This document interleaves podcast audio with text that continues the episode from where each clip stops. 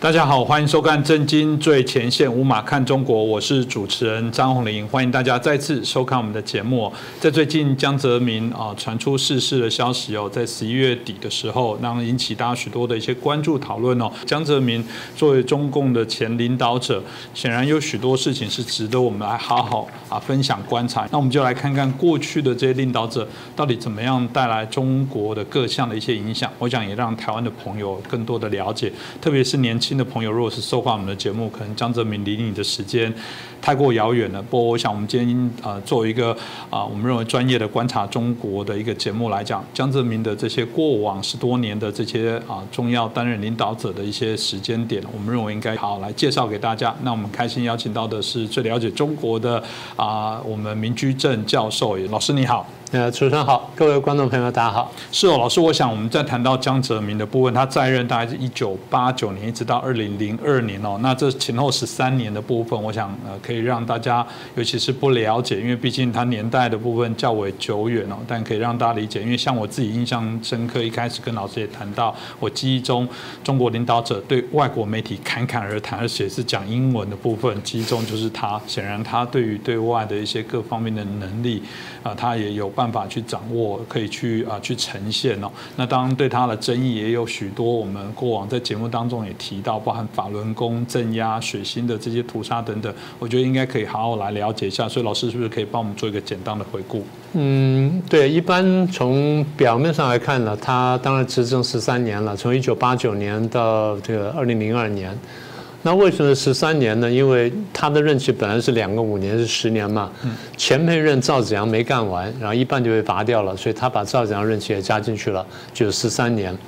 但是后来的胡耀邦执政十年呢，他的大权呢，呃，并没有放，就是江泽民大权并没有放手，他等于在背后当了这个，当了太上皇。所以其实前前后呢，他大概当了二十三年的领导人，十三年在台面的，然后十年是在幕后的。这段时间当然发生很多事情，我们就不说那么多了，我们就挑大概最重要一些事情出来跟大家谈一下。将来有机会我们再慢慢详细谈。大概我们现在数得出来，第一件事情就是经历了苏东坡，也就一九八九到一九九一年，苏联跟东欧瓦解，那么这个这个事件呢，也冲击到中共政权，那这个情势是怎么稳定下来的？这第一个问题。第二个问题就跟我们台湾直接相关的，就是九五九六的我们经过的这飞弹风波，或者叫第三次台海危机，那么是在他任内直接发生的。第三件事情呢，就是九七到九八年的亚洲金融风暴，到九九年呢才算是完全结束。然后第四件事情呢，就中共参加了世贸组织，就 WTO，从那之后你看到中国大陆经济呢突飞猛进。第五件事情呢，就是跟俄国签订了这边界条约。那到现在为止呢，这些有识之士都认为说，在这个条约上面呢，江泽民实质上出卖了中国的领土。那这件事情将来值得后世批判。最后一点就你提到他这个镇压法轮功然后活摘器官的事情，大概就是在他任内呢，这个反正上上下的事情不少呢。我觉得这六件事情呢，可能是特别突出的。是，我想一开始让老师谈到的五个重要的阶段，一个当然就是东欧的演变，就所谓苏东坡，包含苏联的一些解体。大家都很好奇，说在那个时候，中共 中国到底在做什么？啊，以江泽民啊站在这样至高的位置上面，他到底在里面扮演了什么样的一些角色？大概这么说吧。那六四事件，当然他不是直接杀人的人，那直接杀人下下令的呢？呃。在台前面看起来是李鹏这人，但在背后呢是这个是邓小平。中共的宣传常常讲啊，江泽民是六四事件以后才进北京，也就是在文宣上想把他造成一个干净人，其实不是的。按照中共规矩，就是你如果在这么困难情况下要接掌我们这个领袖位置的话，你手上必须沾血，你沾血才能成为一份子，你不沾血的话你没有份的。所以外面上你是一个干净人，实际上你必须沾血。也就是当这个邓小平他们决定要把赵子阳拔掉，要把江泽民换上来，然后准备血腥镇压的时候，江泽民必须参与讨论，然后必须表态。你要赞成屠杀，那你才能当领袖。所以他是这样进来的。好，那个时候呢，从一九八九到一九九一，那苏联、东欧这十个政权、十个共产政权呢，先后瓦解。作为始作俑者的中共来说呢，当然是摇摇欲坠。所以国际上当时也在看，说中共到底怎么办？那你是不是跟得到？可是你看到那时候国际上大部分的力量呢，都用到东欧跟苏联身上，因为对欧美国家来说，这个的威胁可能更大一些，所以大家极力呢促成那边的变化，反而放松了中国大陆。中国大陆就在这情况下呢，基本上在国际没有干预情况，除了这个制裁之外，在国际没有大力干预之下呢，他去内部镇压，然后稳住政权。而稳住政权的功劳呢？坦白说，不是江泽民，他没有这种声望，也没有这个实力。稳住这个政权的是邓小平。所以，如果那时候说邓小平不是这样的话，那中国已经民主化了。这个这反正讲讲起来真是非常吊诡。对江泽民来说呢，是在邓小平的暖意之下，然后被邓小平亲手从上海拔过来到北京干总书记，接下了赵子阳的位置。然后他是在邓小平手底下干儿皇帝，但邓小平也非常清楚，这儿皇帝我得保着他，因为我不保着他，这个人撑不住政权的话，那我们全完蛋。嗯，所以我也必须保他。那怎么保他呢？我帮他扫清路障，他来做这个总书记，从上海过来，他在北京的权威是不够的，我帮他建立权威。怎么建立呢？你要什么人，我帮你提拔什么人。你不要什么人，我帮你清除什么人，所以我帮你这个等于说是扫除一切的障碍，然后慢慢帮你建立建立起你的威信来。用中共的话来说，就是手这个牵着手扶上马，然后送一程。这话讲的很很直接，很很这个很直白了。那么也就是，如果没有邓小平的强力扶持的话，江泽民是站不住的。而江泽民到了北京之后，我记得我们也讲过。他对于改革呢，当时是没有信心，然后也不敢推，因为在对他的这个初浅认识来说，前面一个胡耀邦，后面一个赵子阳，两个人认真推改革就下台了。那我现在被拔到这边来了，所以我不能干什么事儿，所以干了两三年呢，没有什么动静。邓小平也急了，邓小平意思就是，政治上我要抓紧，经济上你要继续向前改革，但他没看懂。就逼得邓小平没办法呢，跑到深圳去一个南巡讲话，这样才把他才把他搞通。哦，好，我要去改革，所以这样他才稳住脚跟。所以在这件事情上，你说他有什么贡献？坦白说没什么贡献，他真的是捡现成的。是哦，但另外一个部分就是对台湾比较攸关影响的部分，是一九九五九六第三次的台海危机。现在大家在之前节目都谈到最新的台海危机，所以老师是不是谈一下？大家也好奇说，那时候江泽民又扮演什么样的角色？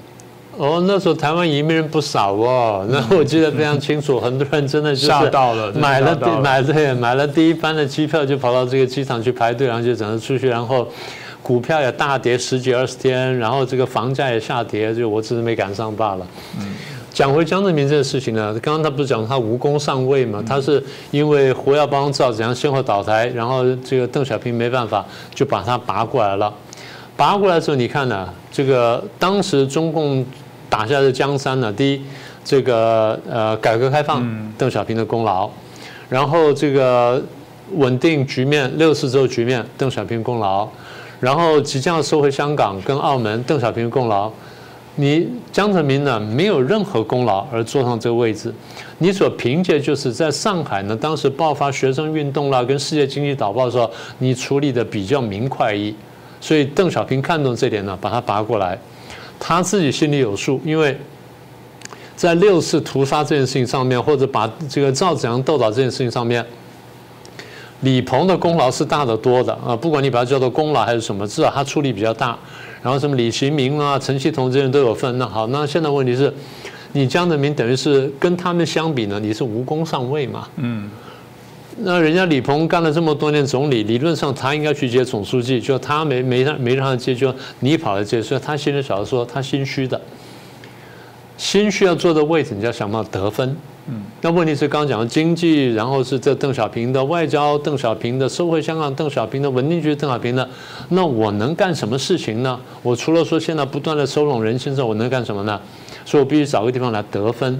他找到什么地方得分呢？找到两岸关系得分。所以九五年的时候呢，提出一个推出个江八点，江八点就是对台湾开出条件，就第三点希望说台湾来谈判，然后能够达成某种协议，双方在一个框架下面，然后能够和平共处等等。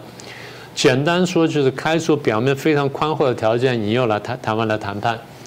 台湾当时坦白说是有点心动的，因为在在考虑当时情形，说这事情可能应该可以做等等。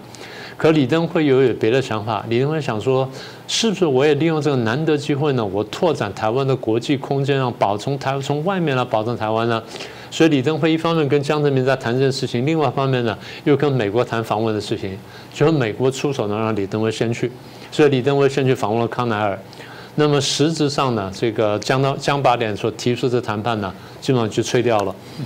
所以江泽民等于说是被刷了一记耳光，但这耳光呢是表面上看来是李登辉刷的，那实际上是美国刷的。但他也晓得我不能对美国发脾气，所以只好对台湾发脾气。那么对台湾呢采取报复行动。中共每次都这样子，跟美国闹不愉快的时候就拿台湾来出气。所以我常常讲，拿台湾当棋子来玩美国。这话呢，我一点都没有说错。那现在很多人看不懂，说啊，是因为美国搞了，所以中共才搞台湾。你完全是搞错因果关系。你仔细看看，就是中共跟美国过不去了，然后觉得从美国那边被羞辱了，或者说吃了排头了，然后就拿台湾出去去打美国，一直是这样。那这些是如此。所以九五九六的第三次台海台海风波和台海危机，我们叫做飞弹危机呢，就在这情况下出出来的。中共那边呢，觉得受了气了，所以对台湾呢进行飞弹演习，然后进行海空各种演习。那么也就是美国强力介入，当时克林顿总统强力介入，派了航空母舰来了台湾，然后最后呢稳定了局势，那台海局面才慢慢稳定下来。所以江泽民呢在这边也是扮演了一个相对被动的角色。前面呢想骗台湾去谈判没有成功，那后面被美国刷了耳光，最后呢拿台湾出气。然后呢，灰溜溜的过去了。所以你要说他什么贡献吗？坦白说，并看不出来。真的吗？因为在一九九七九八，就老师刚刚谈到的亚洲金融风暴，就我们所知道，中国应该相对在那次的风暴受伤是较小。有人说法是，也可以称作是全身而退。那这还不是江泽民的功劳吗？是是，真的是全身而退。相对其他国家来说，你看看马来西亚啦，然后印尼啊，这这都被打得很惨了。然后香港一度也被打得蛮惨的，然后台湾也差点受到波及。如果不是徐远东先生的团队这么这么厉害的这个呃回应的话，台湾当时会受到很大冲击。是相对来说，中国大陆基本是全身而退。这个功劳严格说来真的不能算到他头上。大家都知道江泽民是一个技术官僚出身，然后在这个一机部工作过，然后这个。那时候到了上海之后，其实准备退休了。那时候已经六十二三岁了，然后准备退休了，就没到没想到晴天霹雳爆发了这个六四事件，然后更没想到晴天霹雳就是把赵长弄上去之后呢，邓小平居然考虑把他拉到北京来，所以他到了北京之后，我们前面都讲说他就很害怕，所以不敢去推动改革嘛。那么最后就邓小平上讲了，他才去改，那也不是他去推的。简单说就是总理朱镕基呢开始推，这个前面是李鹏，然后后来是朱镕基呢开始推动。九七九八的金融风暴呢，那还真是朱镕基的功劳，还真的不是江泽民功劳。呃，朱镕基呢是右派出身，然后自己苦读，然后这个钻研经济学，最后呢，呃，居然自学成才。然后逐步一步步回到中国共产党里面来，然后原来清华高材生嘛，然后逐步回到中国党里面来，然后从基层干部这样一路这样上来，最后呢干到总理。这个人是毕竟是一个相对共产党里面来说呢是一个比较务实的人，然后对经济比较有专业，所以看的问题看得比较懂。他手底下有一些能人呐，有一些经济学家，然后他有一些有一些智囊团，那有一些我还是认得的。所以他们当时谈到，就是面对这种国际炒家这样恶意炒作，你能怎么办？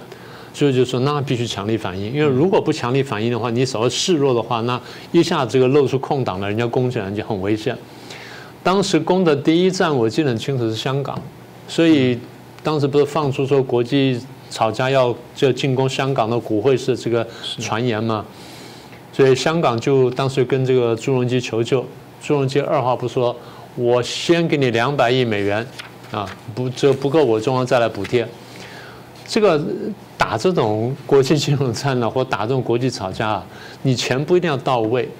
你说我要给，那国际吵架吵架就判断说，他真给的话，我怎么办？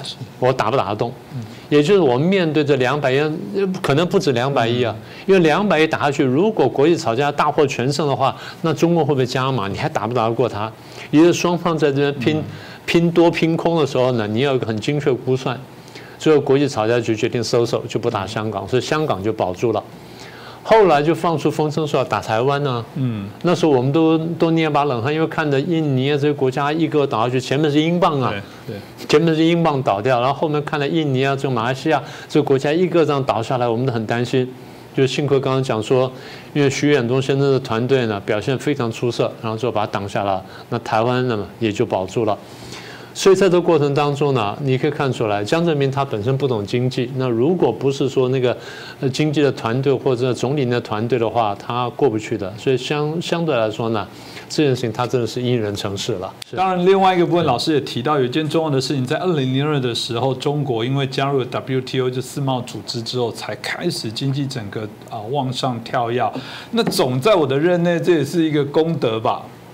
可以这样说了，不过一样还还是还是刚刚那句话，因人成事。江泽民背景我们刚刚说过，他是一个原来是一个地方官僚，然后最后跳到中央呢，干了这个部长，但那个是比较工业的那个部长，所以对经济他是没有什么了解的。然后到了上海之后呢，他基本上是在政治上的那些呃掌控的比较好。上海的经济的发展，当时坦白说也不是他的功劳，他呃那唯一就是说就是。他没有去干涉经济发展，啊，这样说是不做事就是最好的，对的，做了最好。坦白说，因为今天大家看大陆也，大陆也希望说，是不是有些人不要做事可能会比较好，嗯，是不是这样？对不对？对了，因为你要有自知之明，你也晓得说我不能插手，不能乱管，因为你乱指挥、瞎指挥的话，你可能把事情搞坏。所以参加世贸组织的确是这样子，因为你从前面那个什么。呃，多哈会谈呢，一路谈谈了这么多年，然后你到底是不是能够参加这个世贸组织，参加所谓这个什么，呃，国际经济的这个联合国呢？你这个真真的是得花点功夫的。那么也就是说，你要参加这种国际性的金融经济金融组织，你必须要跟国际上进行多轮的谈判。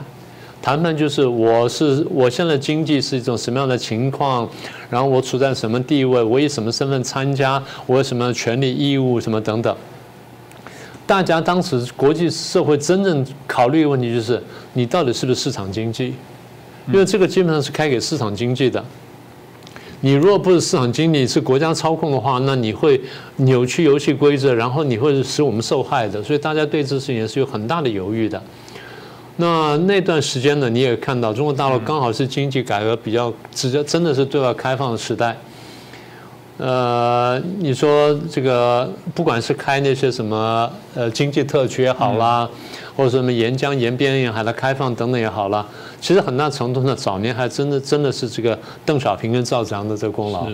那么一路开下来，江泽民是承接了这份东西，所以你呢只能说他觉得他运气非常好。然后又碰上了朱镕基这个懂有专业的团队。朱镕基我一直讲，我说相对来说呢，他是共产党里面的比较务实，然后比较头脑清楚，然后比较有这个魄力的一个人。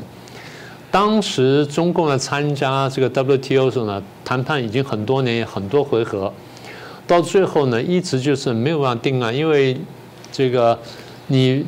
参加这个世贸组织呢，你必须做出一定的让步。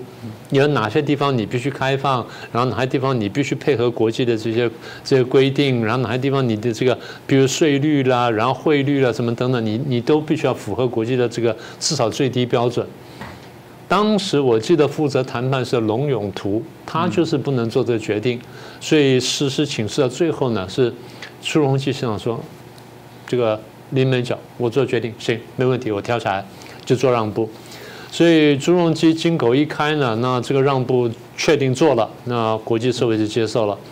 所以零一年底呢，他比我们早一天进去，我们的条件是完全足够了。那么国际社会也明白，因为我们是市场经济，然后我们又尊重私有产权，完全没有问题。我们的经济实力在当时呢，也比他们要强一些。所以到了最后呢，就是。但是中中共一直卡，中共讲说，那我不参加的话，台湾也不许参加。嗯，那台湾参加必须在我之后，所以他们参加之后，第二天我们就参加了。你回来这件事情，你说他唯一的贡献就是，对了，他用对了人，或者说至少他没有在这边旁边侧走嘛，没有扯后腿。只能说他最大贡献在这里。是哦，那另外一个部分当然是回到呃，有一件事可能是大家比较少知道，也是老师刚刚提到第五件事情，就是他在任内跟俄国签订了与俄国的这些边境条约哦。那这过程当中，呃，很有趣。我想可能大家也以中国内部来讲，应该尽量去掩盖这件事情啊。所以我想也只能透过我们的节目来让大家了解一下，到底签了边境合约，听起来名称看起来都很对啦，就是说总是啊每个国家的临界总会有纷争嘛，包含中国现在跟印度都一直在啊，签订的条约就表示双方达成共识，这应该大功一件啊，不是吗？对啊，可这里面水非常深呢。我们必须这样说，到现在为止的事情的全貌呢，我们还不清楚。但是以目前看到的部分呢，可以让人做很大的怀疑。我为什么这样讲呢？因为中俄的边界纠纷呢，它不是现在的问题啊。它从满清末年开始，就这个从爱魂条约到天津条约、北京条约，然后这个看分西北这个界约什么等等，都有很大的争议。那所以简单说吧，大概牵涉到哪些呢？黑龙江以北、乌苏里江以南，呃，黑龙江以北外兴安岭以南，这样就是几十万平方公里土地；再来乌苏里江以东，又几十万平方公里土地；再来是一个库页岛，几万平方公里土地；然后再来呢，唐努乌梁海；再来呢，看分西北界约呢，那伊犁那一带呢，又是几万平方公里土地。实际上加加起加加加加减减呢，大概是一百多万平方公里。台湾人最喜欢说就是呃，大概四十几个台湾那么大啊，四十五个台湾那么大。那你要说多一点，有人说的更多，但是你说的少一点点的话，一百六十万到一百八十万，呃，一百五十万到一百六十万平方公里呢，相当于大陆现在面积六分之一啊，大概比一个新疆省大一点点。那你说这块地方大不大？满清的时候一直认为这是不平等条约，所以签下去了之后呢，一直非常懊恼。民国呢一直没有接受这条约，民国一直不承认的。民国在这个后来那个控诉案当中呢，就把这个翻出来讲说这是不平等条约，然后我们拒绝接受。所以中华民国在大陆的三十八年始终没有接受这些这些不平等条约。中华民国到台湾之后到现在为止也没有接受这些条约，始终不承认它是合法的。所以一直在这个理论上，在国际法上我们是可以追索的。那中共政立建这个政权建立之后呢，跟苏联方面呢有很多来往，那事实上是苏联软意的这么一个国家，所以开头呢不敢谈这个问题。到了六零年代，双方撕破脸之后呢，七零年代呢，双方才开始比较认真谈的东西。嗯，所以苏联过去的苏联跟现在的俄罗斯呢，很长时间都讲说中俄边界呢，这领土纠纷呢，谈判谈了多长时间呢？谈了四十多年。嗯，你现在倒算回去，就是一九七零年代末到一九八零年代初啊，双方开始谈，谈到现在。好，那中间当然有很多来来回回，有很多争议。然后，但是呢，在一九九一年，也就是江泽民上台这个不久呢，就跟俄国方面呢，就初步草签了一些东西。草签东西呢，后来我们才看到，但是当时呢，都都不清楚的。然后朝鲜东西呢，双方回去要经过内部的审核。俄国那边呢就经过杜马，也就是他们的这个国会的审核。中国这边呢，人大呢最后没有看到，没有看到全文。人大事实上是两三份这个文件，这个东西啊题目很大。我们将来可能要找个专门时间呢来做做这个题目。那我们现在只能很简单的说一下。所以人大方面呢也没有看到全部的这个条约，那最后就糊里糊涂就就通过了。最后是什么呢？一九九九年十二月九号到十号的时候呢，叶尔钦到了北京，然后江泽民跟叶尔钦呢签了一个东西，叫做什么呢？中华人民共和国政府和俄罗斯联邦政府关于中俄国界线东西两段的叙述议定书。嗯，啊，很长的名字，但简单说就是。两国边界叙述议定书，这议定书呢，基本上承认了刚刚前面讲的《爱魂条约》《天津条约》《北京条约》跟什么呃西部这看分界约等等，基本上承认的东西，也就是民国到现在一百一十一年，是。一百一十一年以来，中华民国没有接受的这些不承认这些呃不平等条约呢，哎，他一口气全部承认了。那人大会议，就我所知，就是照前几年呢，这大概是几份条约，大概只看在最主要是两份，一个是东段，一个西段。都只看到一份，有一份呢始终没有看到，所以这件事情就讳莫如深，也就是大家有很多的争议。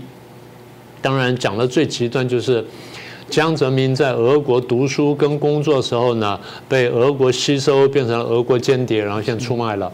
这个话说来当然有点这个很耸人听闻，不过也我们也不能完全排除，因为看起来后面这所作所为呢，的确让人值得怀疑。那这个问题，我想我们将来呢再详细的说。不过简单说就是，他承认了中华民国一百多年来没有承认不平等条约。然后这个确实事实。是啊，这个大家过去每次我们都会说，这个每次台湾有什么问题就贴一个什么一个子都不能少，就我们就说那个子少了更多的部分，你们都不去追求。如果你今天是第一次听到这部分，应该回头去看到底历任中华人民共和国接手之后到底。让他的多少的土地其实就拱手让人，我觉得公平的来做一些呈现，也是老师说的，可能有一集可以来谈哦。那最后的老师提到的一个江泽民跟他有很关很大的关联，真的我觉得这件事情是真的令人发指啊，其实就是所谓的法镇压法轮功，甚至延伸的这些活灾器官啊。其实，在台北台湾的朋友应该不陌生，因为法轮功在台湾来讲，因为台湾是一个非常自由民主的国家，像有时候我们都能看到这些资讯。跟资料，你看了还是会让人家难过。就是说，这这这还是一样，这无法在台湾想象的事情哦。在中国可以这么啊，我们觉得蛮憨的，然后可以这么样的，甚至如果这样听起来，就是一起结构性的在做这种啊让人厌恶的犯罪哦。老师是不是您也很清楚？是不是借这机会让大家了解一下这个真实的状况？对，呃，谈到这个问题，我们首先就讲讲说，呃，因为中共在文宣上把法轮功抹黑的非常厉害，把它形容成邪教，然后无恶不作等等，那这些都是中共片面的宣传。大家要晓得，中共宣传经常是靠不住的。各位如果有机会，你自己上网去看一看呢，就可以明白。那我现在就利用这时间简单介绍一下，法轮功是李洪志先生呢，从一九九二年在大陆上传出来的一种，呃，层次非常高的性命双修的功法。简单说，就既修心性，又修你的身体，修你的本体。那所谓修心性，就是你本着真善人的标准呢，去要求自己，不断的提升自己的这心性，这修心性部分。然后另外还有很简单的五套功法，那修你身体的部分，所以叫性命双修功法。那我常常听说，就是所谓修炼叫什么呢？用法轮功话来说，叫做你要做好人中的好人。就是你做这节目，你要做好节目，这主持人中的好节目主持人；当老师要当好老师中的好老师。就是他对你要求呢，就越来越高。大家设想一下，如果每个人都这样回来要求自己，而不是靠外面力量去强制你干什么话，这个人会自觉变好。那人人都自觉变好，哈，这社会慢慢就会变好。所以这样就引申一个问题：那既然这个功法这么好，那中共为什么镇压呢？呃，简单说，第一，中共是无神论。嗯，他从建立政权开始呢，他就打压所有的宗教跟信仰。法轮功虽然不是宗教，但对他来说，对中共来说，只要你信神，你不信我中共，你不把中共当作神一样去信仰的话，那我就要打击你。所以你看，什么佛教、道教、基督教、天主教什么犹太教，通通被打，那就这个原因。那么法轮功被打呢，是这个是第一个因素。第二因素是中共对权力呢，我们常讲说有一种病态式的执着。所谓病态是指的，就是他怀疑人家呢要争夺权利，或者甚至就人家人多了之后呢，就有可能跟我争夺权利。他有一种很奇怪的病态执着。所以当看到法相信法轮功人多之后，他觉得说你会不会跟我争夺群众？他可以打压法轮功。所以这是权力的执着。这第二个，第三，如果法轮功是讲修真、修善、修忍的话，你从各地方看呢，它是一个比较正派的东西。那如果你去打击一个正派东西，那不就恰巧说明你是个邪的东西吗？呃，中共对党员的要求看起来像个宗教式的要求，或者黑道式要求，所以呢，这个就是讲说一正邪一邪呢，这地方就分得很清楚了。那你说，哎，法轮功被打打得这么惨，那法轮功不是经常讲说推翻中共吗？不，你仔细看看，法轮功是不涉及政治的，他从头到尾只是跟你讲说天灭中共，他告诉你说天道循环。啊，有正有邪，那最后呢，邪不胜正，那正道呢，自然会战胜邪道，而这个呢，可能不是在人世间，而是天理。所以法轮功的学员呢，基本上就是用本的真善人嘛，我们刚才本的真善人这个精神呢去回应，所以他们所作所为呢，大概四个字可以讲完，就讲清真相。讲清什么真相呢？第一，你说法轮功邪教，我告诉你，真正法轮功是什么？绝对不像中国所宣传那样。第二呢，中共在隐瞒他打击法轮功跟迫害法轮功事实，所以我告诉你他怎么迫害法轮功。然后第三呢，我要讲清楚，中共产党到底是什么？他自己讲说我是伟大、光荣、正确的，但其实不是，他是一个不折不扣的这个很邪门的东西。那我把这个告诉你。所以大概走到今天呢，虽然迫害二十几年了，法轮功并没有被打倒，并没有像中共想象中这样几个月之内就把你全部打垮了。那访问到现在呢，你可以看到，第一，迫害在持续，然后活摘器官呢，你刚刚提到呢，非常残忍的事情呢，呃，非常不人道事情呢，现在还在进行。中国大陆呢，乃至全世界呢，数以千万计的人，甚至上亿人呢，受到影响，大家或多或少呢，都受到中共宣传影响。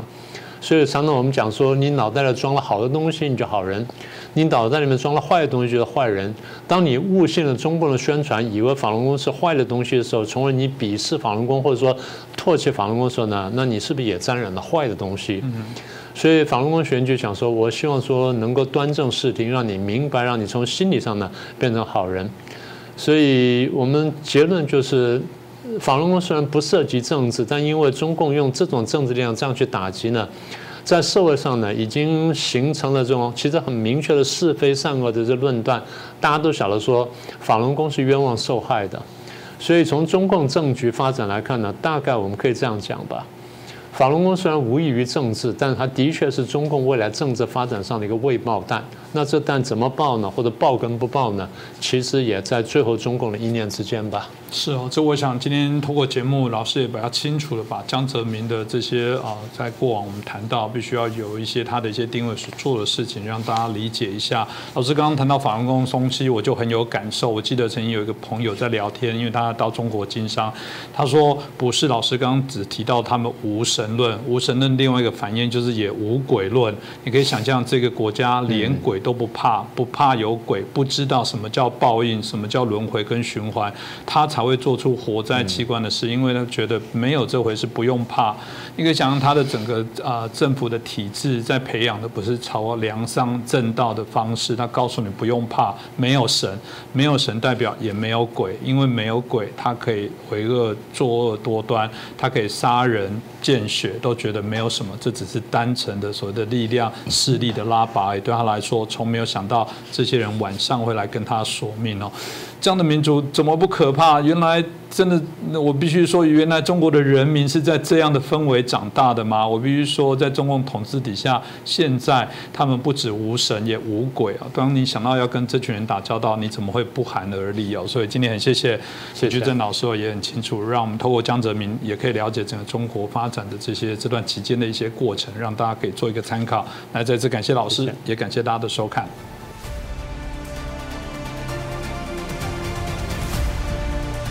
各位震惊最前线的好朋友们，我是主持人张宏林，欢迎订阅我们的频道，也记得打开小铃铛，掌握最新节目通知，让精彩评论不错过，更欢迎留言转传影片。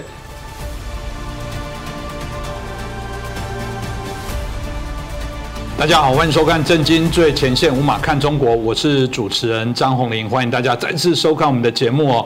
嗯，台湾的台商，我一直觉得它是一个蛮好啊。从台商来看，两岸之间互相交往的过程哦，因为整个两岸的一些关系走到最后的部分，台商其实扮演一个非常重要的一个感测器哦。他们对于两岸的氛围会是一个最敏感的人哦。如果讲春江水暖鸭先知，那只鸭子显然就是台商哦。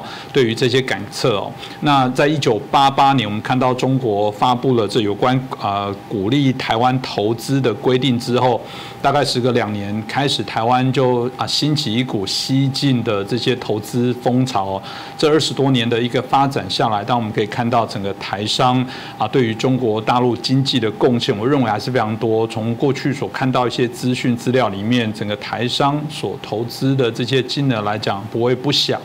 所以两岸啊之间的部分，在啊往返里面也透过这些互相的一些交流，在过往也得到了许多我们认为还是有正面发展的效益哦。但真的是如此吗？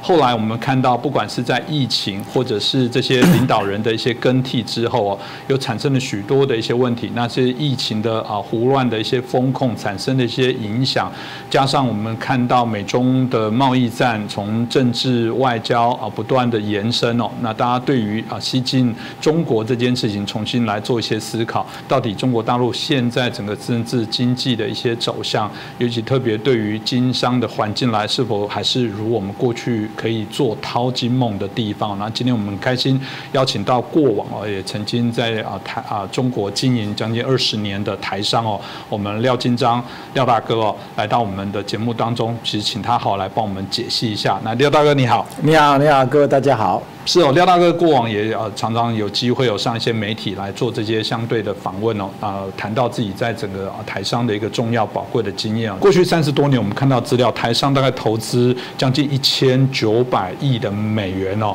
啊有人说占了他这段期间在那段期间的一个外资大概至少达到六分之一以上哦，一千九百亿美金大概多少？将近六兆台币。若以台湾我们中华民国的政府，中央政府总预算是两兆左右，那个将近有三年全国。的中央政府的预算投入哦，是非常的吓人哦。所以呃，到底啊，当然啦，就是谈到中国经济，有人还是看好它的前景哦。那廖大哥做了一个很不一样的选择，就是后来你觉得毅然决然希望退出中国的这些市场，我觉得这是一个非常大的选择。大家就说这是单纯因为疫情吗？或者是有其他的可能的一个原因跟考量？这部分是不是麻烦您可以跟我们分享一下？这当然各种原因都有了哦，但是主要的呢。还是中国的经商环境，它已经跟以前已经不一样了，完全已经不一样。我我说过，它现在是进入个所谓中等收入陷阱嘛，一个修斯底的陷阱嘛。嗯，这两个陷阱同时存在，它是没有能力处没没有能力去处理的。尤其是现在习近平，他没有技术官僚啊，他这些说，我常常说他这些小矮人嘛，带着一群小矮人撑不起这个泱泱大国，这个是中国现在最可怕的。所以你说他我为什么离开？当然。经济环境恶化，这当然是一回事了哦。去年开始停电嘛，我们都知道中国电是李鹏家族控制的啊，它不应该停电啊，不应该缺电的，它也不缺煤啊，是吧？但是各种因素啦，我我我的判断，这些都是表面因素了，实际就是电力政变了，这是我个人的判断哈。所以呢，他这种情况下，你根本经商环境已经已经没已经恶化到你没有办法做了嘛。嗯。你接到一个订单，然后突然停电，你怎么交货？是。我知道说这个最基本的东西，他都保障不了。我认为，我去年就准备要走嘛。到今年三月份，上海封城，我就觉得彻底没救了哈。这个国家已经没救，因为上海是它最主要的经济经济所在地嘛。你上海一封，整个中国。经济整个瞬间就冻结，这个大家都很很清楚。不，而且上海港外几天几千艘船船啊，是要进口跟出口全部都冻结了。嗯，所以我们那个时候感觉到说，整个经济瞬间冻结了哈。所以我三月份就觉得不走不行了。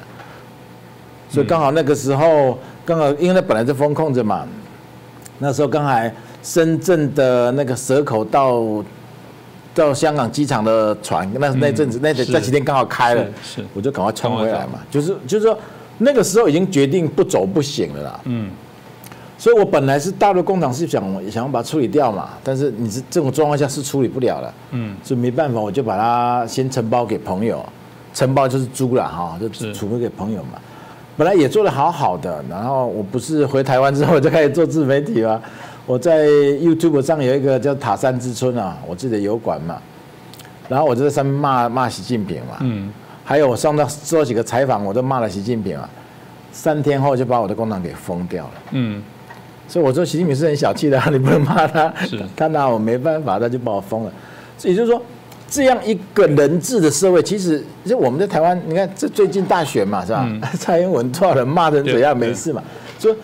台湾永远不要用自己的角度去看看中国了哈，这样你，所以我说你不了解中国人，不要再进中国了哈。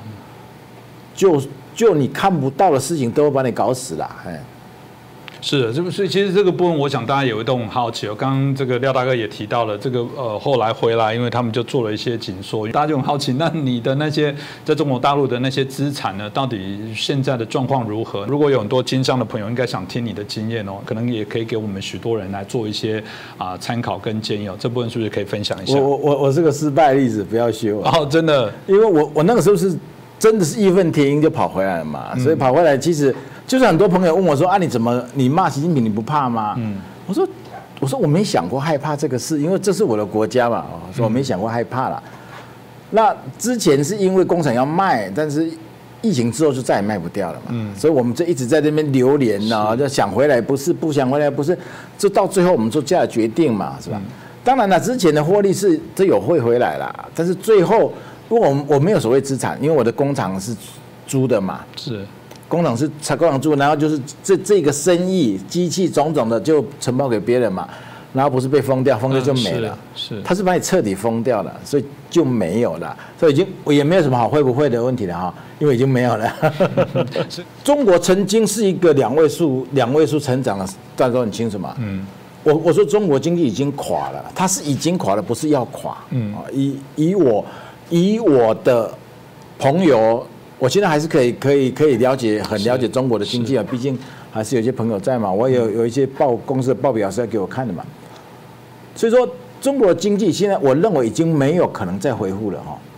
他的这种状况，我说供应链的形成很难嘛，是，你把它打断了，嗯，你怎么可能你轻易把它打断？你还想把它恢复回来吗？是吧？你的采购商不可能再下单给你啊，嗯，他为什么要下单给你呢？客户下单给你，他是有有他们的计划，大家都很清楚嘛，是吧？什么时候下单，什么时候出货，什么时候上架，什么时候做促销，一系列的嘛。你突然你突然没有前兆，突然供断货，采购商比你还更严重，他损失比你更大。嗯，所以说他们在这个时候只有下定决心到东南亚、到印度去采购了嘛。嗯，这个是不会再回来了哈，他没有理由再回来。因为你这边风险，所以我不是常讲了三大风险嘛。嗯。这三大风险还被被各各个节目引用啊。我说中国有三大风险，行业风险当然有嘛。是。中国制度风险当然有，还有一个叫傻子风险。什么叫傻子风险？习近平这个傻子，你不知道他明天要做什么。嗯。为什么叫他傻子？不可预测，这最讨厌。因为他不可预测，他明明知道这个对国家是是有伤害的，但是他照做啊。嗯。全世界没有看到一个国家的领袖。是不管自己国家经济的嘛？是，所以我就我我就称他习大傻。哎，哪一天习大傻这个名字叫红了哦，那是那是我发明的。所以为什么他那么恨我？啊？嗯，他为什么把工厂封了？是，现在我中国的朋友一个一个被叫去喝茶了。嗯，大规模的找我的朋友去喝茶。嗯，这个是事实，真的现在正在发生。好，所以你就知道说这样的一个国度哦哦，我都已经回台湾了哈，然后他。保护我，保护我工厂，然后还要找我的朋友麻烦。但我对我对我的朋友很真的很很对对不住我的一些朋友。我当时没想到这么多，因为我对他们问我说你不怕不怕？因为我自己也没想到害怕。嗯，我自己没想到害怕，所以我也没想到说我朋友会有一只有这方面的问题。但是还好，目前喝茶都不是大事，只要他找你喝茶就没事了，告诫一下嘛，大概就是这样。这个当然也是让大家可以知道现在整个台商的部分。另外一个大家可能会很好奇的台商的关系哦，台商的问题哦。以前我们在讨论这个台湾内部在谈讨论所谓的不在籍的投票的概念哦，其中谈到境外的投票，大家都非常担心，因为大家直指的就是那个将近一百万、一百多万在整个中国工作的这些人，这些台商总认为他就会被影响。这个我觉得今天就请那个廖要帮我们解密一下。你我不确定，就你有没有参与这些相关的台商的商会？过往台商的商会到底这些相关的中共的这些干部是怎么利用台商？你有听过什么样的这些在台商运作角力，希望他甚至回来影响台湾的这些案例吗？这是一定有的嘛，这是一定有的。据我所知的啊，他真的让你回来台湾影响影响选举的话，他是会给你一笔钱的，但这个钱他不是直接给你，他是会从租税上给你优惠。哦，是，所以你台湾要去查这个金流，可能很难查，是查不到。所以为什么这么多年来一直一？但是我我我能这样讲了哦，台商里面的蓝绿比例跟我们一般人生活中是一样的。嗯，千万不要以为说台台商一定都是舔舔供的啦，这个这个真的是误会了啊。嗯，我们去中国不是为了说什么大中国情怀，我们只是因为我们的成本太高了，我们我那个时候我我是去二十五年了，嗯，我们去的时候台湾请一个工人，中国可以请五十五十个，不是五个哦，我就小，哦你就粉红来跟我讲说五个，我说是五十个，那个时候是这个差这个差距，所以当你的你的你的竞争对手去了，你就必须得去，所以台商蓝绿比例跟一般人民是一样的，不要给台商定标签，他也不是什么什么什么粉红，他就是为了生存而已嗯。啊、这个这个要先厘清了啊、所以在中国，你们你们这种不在籍投票，在中国那是绝对行不通的啦，绝对行不通。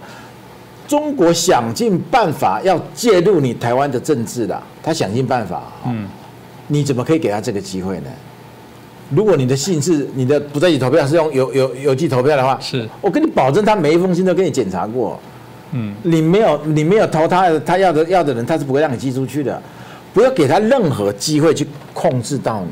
所以我们一直想办法，就是，所以我从来没有参加过台商协会，就是这样哈。台商协会是基本上都是他们管控的嘛，甚至他还给一些台商政治任务，你要负责检举多少台独企业，就有台商跟我这样跟我说啊。嗯，当面这样跟我，很多人几个台商在吃饭，他们就这样跟我说、啊，说那个书记书书记说要我们要举报台商台独企业了，台独企业，然后我我也没说话，我就这样瞪了他两眼，他赶快跑了，不他饭也不敢吃。我说我其实我们都知道这些事，但是你没办法，你你你你你脚踩人家的地，头顶人人人家天的，所以绿的台商都很低调，蓝的台商就会参加台商协会啊，然后大哦哦大大肆的去舔去舔供嘛，这样他会有一些优惠的，不管是租税上的优惠啦，还是说行业上的优惠都有都有哈。人家不是听过哪一个大流氓在那边是负责深圳的什么什么消防器材的吗？我们就不讲名字了，我就这样，任何一件事他都不是偶然的，都是利益在驱使的。他也没有多爱国啦，他也没有多爱那一个国啦。我只能跟你讲，台湾这个国他都不爱了，他去爱大陆那个国，你信吗？嗯，大哥，你信吗？是我也不信啊。所以这这个一定是利益的利利益在这边折冲嘛。所以说，台湾人在这边，在这台湾跟在中国的态度是不一样的哈。嗯，所有的言行、态度、举止啊，逻辑都是不一样的。嗯，所以你如果看到台湾怎么样，你台湾人，你看其实你要先去理解他的立场。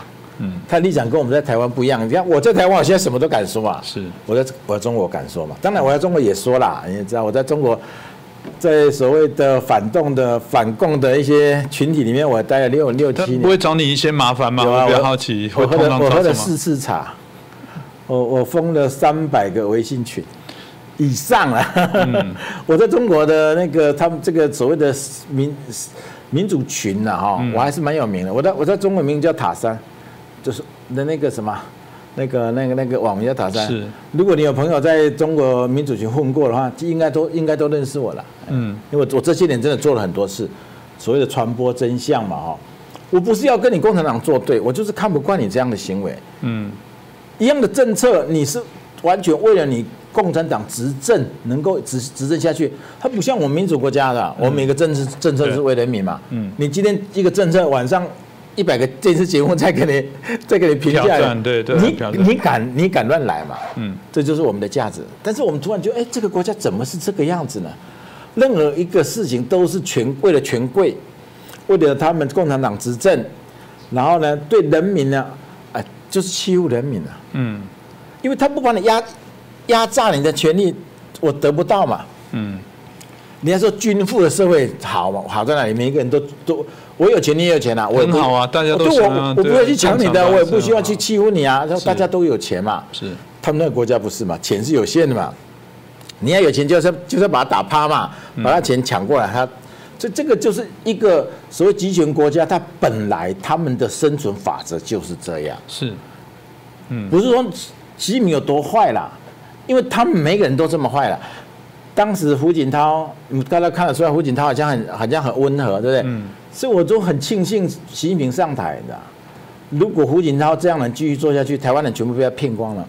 那个时候我们不是也很相信他们吗是？包括马英九时代的政策嘛，对哦那那个时候台湾人确实对共产党是有是有好感的，因为因为你市场大，你人工便宜，可以让我去做生意，但是你好像对我还挺温和的。各位有没有听过一件事？一个湖北的书记到东莞来帮台帮一个大台商洗脚，哎，洗脚大哥做到这么卑微，请你到我内地去投资，就这样，因为他们有那个嘛，早期，所以这个事情要跟现在跟中国朋友讲啊，他们受不了的，因为他们觉得官是很大的，怎么我们的官居然了还对你们台商这样子？那当然那个时那个时代过去了啦，时代过去了，嗯。所以这个也是一个呃，我一开始其实有跟那个廖大哥这边也在谈到的问题哦，就是说，嗯，我们一直在节目当中，大家大家会有个问号，就你刚刚提到，我很想问他说，那这二十五年来，这个喝茶这个有没有历经不同的主席有一些改变？真的会是如此吗？其实这个大家延伸来问廖大哥，你刚刚也大当然不是这样，会吗？我刚我刚刚讲过了哈，嗯，胡锦涛看起来是不是比较温和？是，胡锦涛实在没有喝茶这种问题啊。胡锦那时候我们是真的有言论自由，那个时候还在 QQ 时代，嗯，还没有那个微信的时候嘛，是骂政府。我那时候问我大部分哎这样骂可以吗？他说没事没事。喝茶是习近平后的事。我记得官员有时候自己都会调侃自己共产党，都没有问题。对，所以所谓的喝茶，所谓的蜂群，那个是那是习近平，而且还是后期中后期之后的事情。是，所以我我说的就是说。共产党都一样，你看胡锦涛这样，哎，当年学习西藏是胡锦涛带人去的，这个也是很狠的，对吧？嗯。但是你看，像现在被习近平这样当众羞辱嘛，就是他们这样的这样的国家的文化，文化就是这样。嗯。我我我掌权，我就是要欺负你。那以前的时候，至少台面上大家还是保持一个哈表面的和谐嘛。他现在无所谓啦。嗯。因为我我我我我党政军一把抓了嘛，我刀把子到的。枪杆子、刀把子、钱袋子、笔杆子，都他抓的嘛，他不怕了嘛。嗯，他不怕在全世界面前羞辱我的老领导，还是我的恩人嘛。嗯，这就是说，这样的一个制度的本质就在这里，不是习近平特别坏，是他们都是这个，哪怕他没有在人前给你做这么难看，他人后也是给你做这样做啊。是。并不奇怪啊，如果如果你在东莞待久，你会觉得这个这个动作看起来还是一个本质啊。这个当然也是我们过去一直在谈到，就是共同共产党的这些本质，在我们很多的观众朋友还是一样认为这不就不是一个良善的政党。其实我们最近看到富士康、郑州产，当然因为薪资啊等等，人民开始对于自我的一些习惯要求，加上这个疫情风控的一些乱象哦，导致许多人呃忍不住来抗议，包含白纸革命这些部分都是哦，所以有人就在。探讨说，那是不是就此哦，这种所谓的富士康可以代表一个所谓的中国模式的一些破产？你该怎么看到这样的一个状况？很多人一直没有看懂富士康它现在到底怎么回事了哈。嗯，他因为以中共的风控能力，你各位要知道，河南呐哈，河南是五毛跟粉红的重灾区，什么意思？这个地方是特别特别相信共产党那一套的。嗯，就是所谓的我们讲过的毛粉嘛哈。是。然后呢？哎，为什么？为什么政府这么用力的在帮你？嗯，这个东西说，这个叫中央跟地方不一样。他今天本来我说嘛，一个河南这个五毛重灾区，他要管控是很容易的。为什么放开了？为什么控制不住了？嗯，中央要跟你共同富裕嘛。习近平富共同富裕是他的国策啊，他当然要找你台湾最大的台商。郭台铭出手动手啊！我们都知道，把把把最大那个打掉，你们一般人就乖乖啦，是吧？那其他的电子五哥当然比郭台铭小嘛，他们当然就所以说，这个一开始是中央的意思，但为什么地方政府一直在帮你是哦，帮你招工人呢，帮你干嘛的？地方政府不能失去富士康，因为富士康占郑州 GDP 的百分之七十嘛，这个应该很多人都知道。所以，但是你没有把这些很多人知道这个事，但没有把它连接在一起。是。所以其实你给他，你给他厘清了，并并没有矛盾呐，并矛盾。共产党是这样，富士康走了，GDP 降下来了，哎，你市长还是得该杀头该杀头哦，嗯，该丢乌纱帽该丢什么，不会说啊，这是我习近平让你这样做的，所以啊，你的 GDP 降下来没事啊，所以他们要拼命的自保，嗯，拼命的自保之下，所以我又又又看懂了，看到了一件事，在他。这么多人拼命自保之下，很可能郭台铭看到了看到了一个机会，他想干嘛？他想反击共产党。你要你要把我搞死嘛？你要跟我共同富裕嘛？我有机会跟你函扣一下，台湾话叫函扣，就是说反击一下嘛。否则我认为这个事情不会发生了，因为这个东西富士康要要处理这个事没有那么难，嗯，没有那么难，是不是、为什么搞得让他暴动？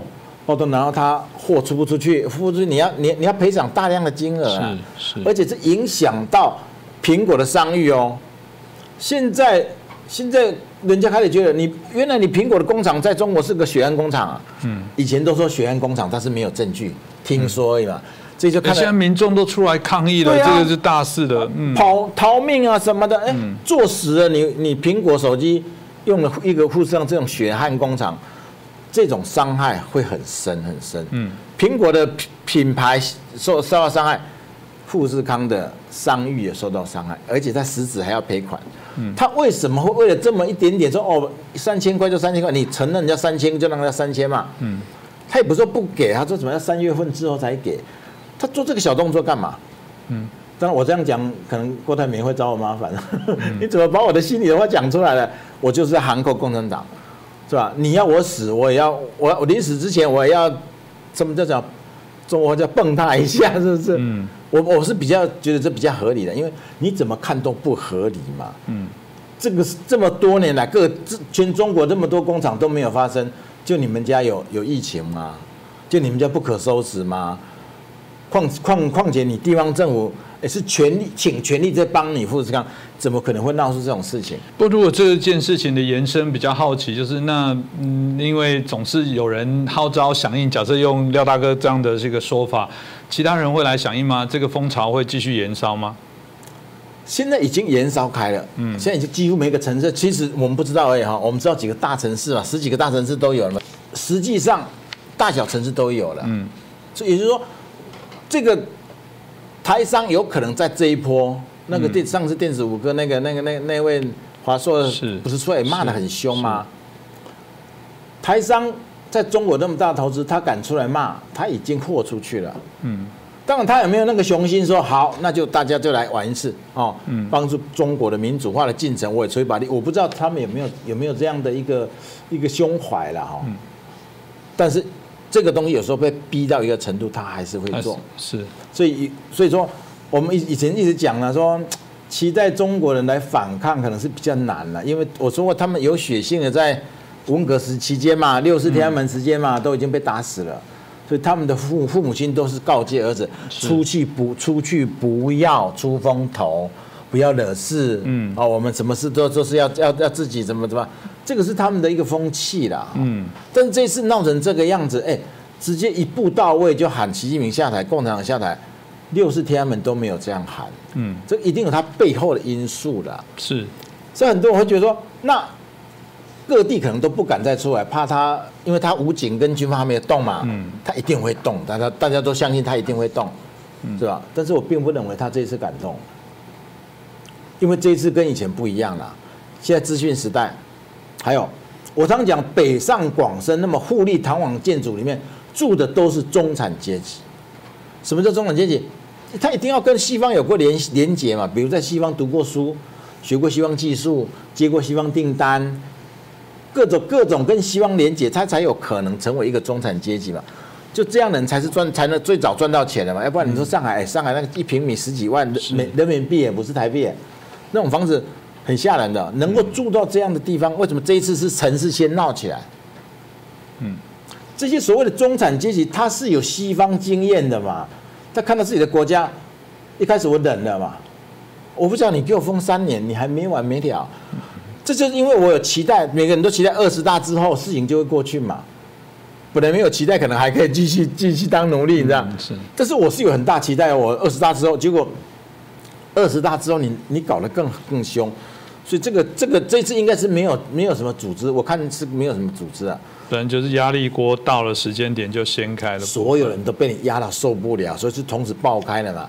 但这一次大部分还是年轻人，看得出来说是年轻人嘛，嗯所以我说中产阶级他是人，他不是猪，嗯是吧？他你把他压到一个程度，他总会反抗的。嗯所以我我我最近一直在在在各个平台嘛，各个平台讲这句话嘛哈，我们这一代人活够了啦，真的活够了，该由我们这一代来承担了，不要让孩子去承担了，是不是？我我我我真的觉得啊，这把年纪也就再燃烧一次嘛，你抢到前面去，你孩子冲到前面去了，你你也要冲上去啊，否则你儿在军队出来，你的小孩就又又又被一锅端，你愿意吗？嗯，真的中中中国的男人，哦，中年，真的都活够了啦。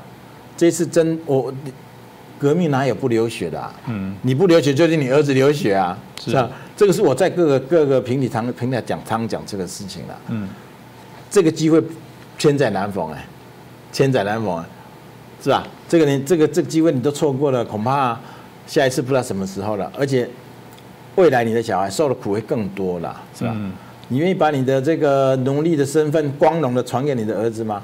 我是不愿意啦。他所以，我为什么我为什么回台湾？要来宣传这些事情，我专程回来就是为了我做过，我余生就只反共嘛，就做这个事嘛。嗯。这个大概是我想，我们大家很敬佩一下我们这个啊廖大哥、廖建章大哥，因为毕竟台商，我们刚刚提到了这个，有时候还是觉得钱能赚，还是尽量赚嘛。干嘛这时候找自己跟钱过意不去？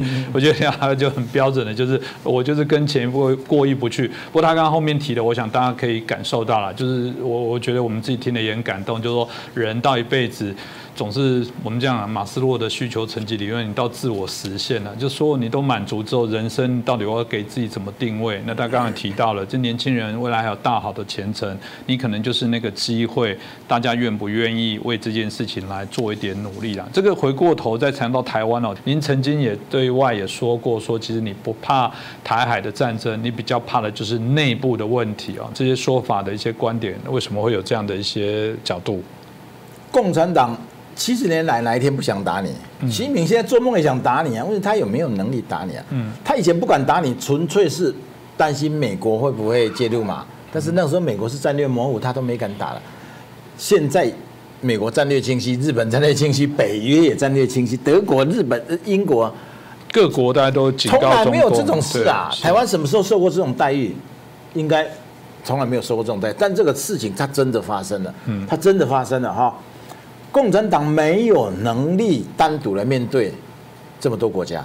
嗯，我本来怕怪美国来帮你，不敢打你。现在美国确定要帮你了，还有还拉了一群朋友来帮你，我怎么可能去打你？嗯，况且解放军有没有作战力，习近平比谁都清楚了。嗯，我我我听过中国的朋友，他们真的是军方出来的，他他这样私下跟我说了，别担心了，连以上都没有作战力了。我说这话怎么说？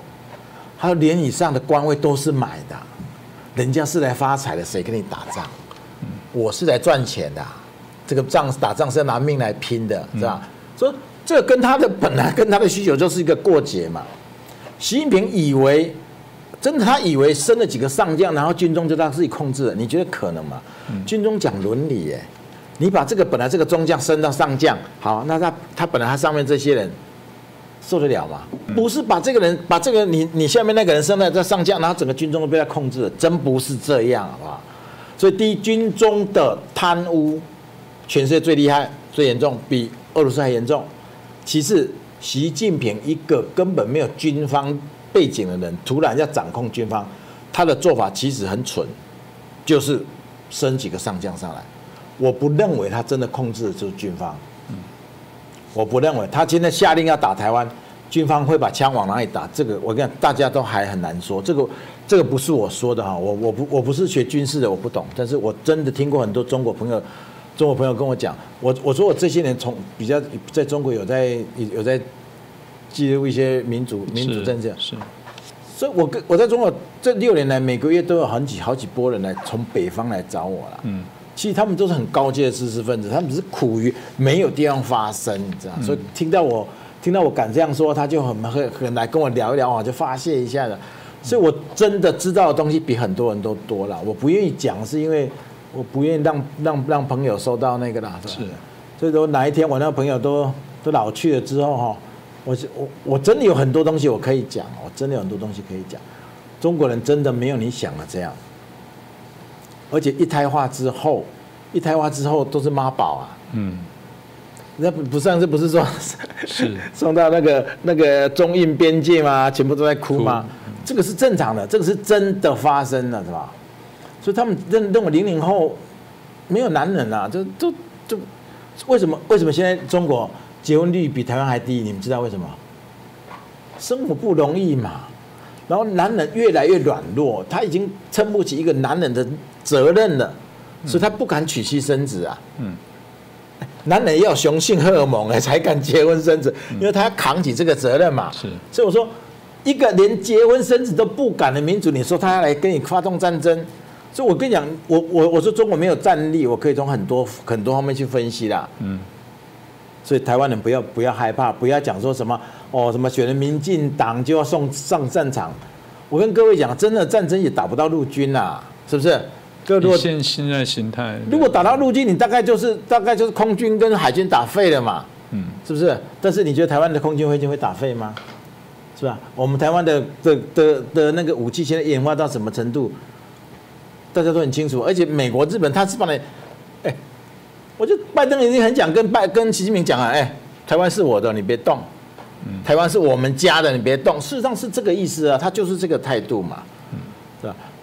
那人家不是说好了吗？你只要只要跟台湾发生一一一一一一枪，我就把你的火箭军的位置全部给毁掉吗？把你的后勤全部毁掉？这是美国军方讲的，但这不是我讲的。这这些似是而非的东西，在选举的时候被这样大量的这样报，我是觉得。我我我真的非非常愤慨了哈！那天听看到那个曾呃曾邓什么文啊，什么立文啊？呃，曾立文立伟嘛？啊，对对哦，我看他讲那个话，我真的非常的愤怒。他说民进党跟美国勾结，要把台积电送给美国。你看人家台积电去美国设厂，你看他不来高雄了。我真的很想说，你你你有没有上过学啊？我说，但凡你读过三天书，都不会讲过这个话。还亏你还是台大的。嗯，这个事情既然没有给我们解释的机会，你知道吗？嗯，台积电跟美哎，台湾的技术很多也是美国来的，美国那个厂就算做起来也是五纳米，五纳米生产的时候，我们台湾已经在做两纳米了，差两个世代啊。况且呢，况且它的产量才一才一点两万片嘛，才占整台积电所有产能是一百三十万片，才占百分之一点六。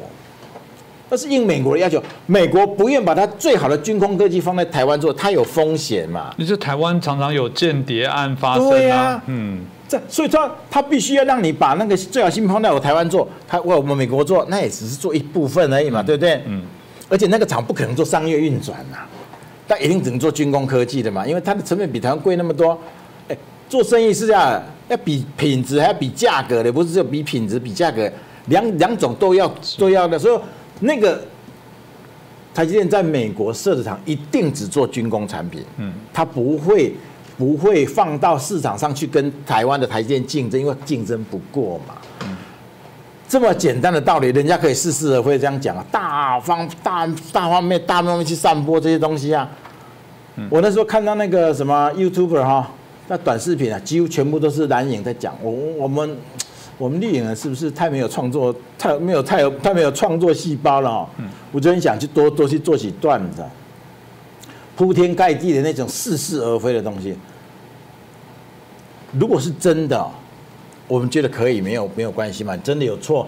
因为我觉得这次这次这次大家对对那个对民进党的那个监督，我觉得也没有错啦。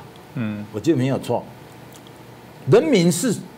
真的是很很智慧、很聪明的。为什么？每个人选这张票要投下去之前，都已经把事情想好了，你知道？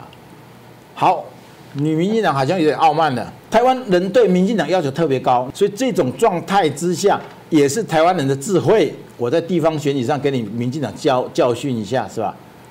但是我认为啦，我认为现在蔡英文，我想跟蔡英文呼吁一件事了哈，你现在最重要的一个工作。就是把总统的位置顺利的顺顺利的转移给赖清德。你现在全心全意做这件事都不一定能成功哦。昨天的民调出来了哦，侯友谊、郭台铭两个都比赖清德高哦。万一侯友明、侯友谊跟赖清跟跟郭台铭两个一合在一起的话，搭配一竞选的话，你这样确定就没有啦。那就政政权转移啦，政政权转移是在这个时候是不能接受，我不是说不能接受政权转移哈。现在国民党我不放心嘛，因为你亲共你舔共嘛，我不可能让你去政权转移嘛，是吧？嗯。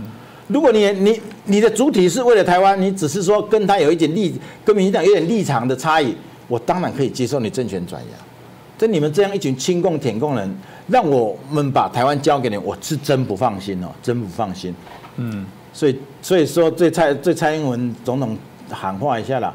你把这件事做好，你就功德无量了。这个部分当然很重要的部分，这个所谓的移交的部分，当然不是那个指明啊。当然，台湾还是有民主的程序，就是怎么样让啊较为对于共党了解的人，让他清楚的部分可以再继续接任。这我觉得非常的一个重要。那最后我想再请教一下廖大哥啊，因为你也刚刚提到了在中国经商也大概二十五年的这些时间哦。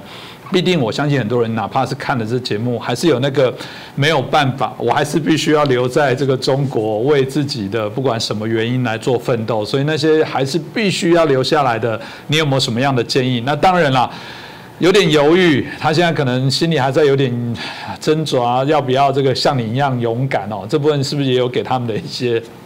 啊，建议的一些想法是不是可以？我跟很多台湾朋友讲过了，他们但但是我跟你讲，人是不惯不见棺材不掉泪了。嗯，他们一般都在中国买了房子啦，他的他可能工厂也是买的，其实要处理真的没那么快。没有处理之前，现在也不好处理，现在卖你房子也卖不动了。大家都知道嘛，中国房地产其实崩了，但是他中国人用了一全世界最最最厉害的一招，我们都没想过了哈。嗯，房地产价格崩了，他就不让你买卖。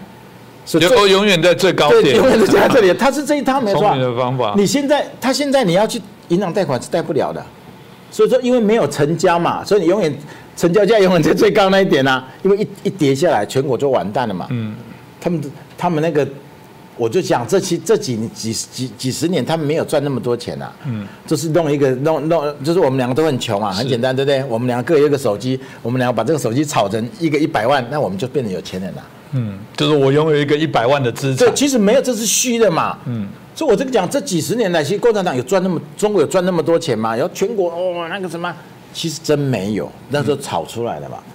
所以这种情况之下，台湾人其实你的房地产哦，说真心话啦，你也拿不到了啦。不如你先回来。如果以后中国有有有有更好的发展，有民主化之后。那个你那个房子还在吗？但人要先安全回来。嗯，战争一开始我就问问问说，我中国这些朋友啊，战争一开始人家不把你抓抓起来当人质，人家还还还让你正常去上班吗？一定会认为战争开起来，你就是敌人的，你有可能就是谍报员嘛？你可能是谍报员，对。我们民主国家都会这样想啊，集权国家不会这样想。好，就算政府不抓你，人民就会就把你打死啊。中国人。内心的狭隘，你又不是不知道，是吧？嗯。战争一开起来，哎呦，这里有个台湾人，打死他，他一定正常了。我跟你讲，这个是一定会发生，一定会发生。所以台湾人还是走吧，还是走吧。我也知道你舍不得，因为我也舍不得，要不然不会不不会到今到今年才回来了。是。所以很多人不要骂说台商怎么样了，你一辈子的心血，你真的放不下了。嗯。实在不是说真的看到这么这么明显的迹象了哈。嗯。这个讯号太明确了，但是很多人还是没看到。嗯。你看到那个苦果，你要自己吞了。我我我都跟我认识的人该讲的都讲过了。你如果还不回来，那个苦果你要自己吞了啦。嗯，这个当然也是我们啊，今天很开心邀请到我们这个台商哦，廖金章大哥，也就把他自己从商的一些经验，跟后来为什么他愿意放弃了他在中国经商的部分再回来。刚刚提到他基本上也是一个经营的非常啊出色的一些商人，可是显然有一些人生重要不一样的一些选择。过去我们看到美国的这个之前的这个啊独立宣言的起草者之一哦，就提到了他说这个人民害怕政府，那就是暴政。如果当政府害怕人民，那那个地方就是自由。我们当然希望每个地方都是呈现人民自由的一些状态哦。那今天再次谢谢我们廖大哥哦，当然也感谢大家收看。如果说我们这集节目，也恳请大家可以帮我们转传、按赞、分享。如果您想留言啊，对廖大哥还有其他的一些问题，也欢迎您可以留言。我们下次有机会还可以再邀请他来上我们的一些节目。那再一次感谢廖大哥，也感谢大家的收看。好，谢谢各位，谢谢。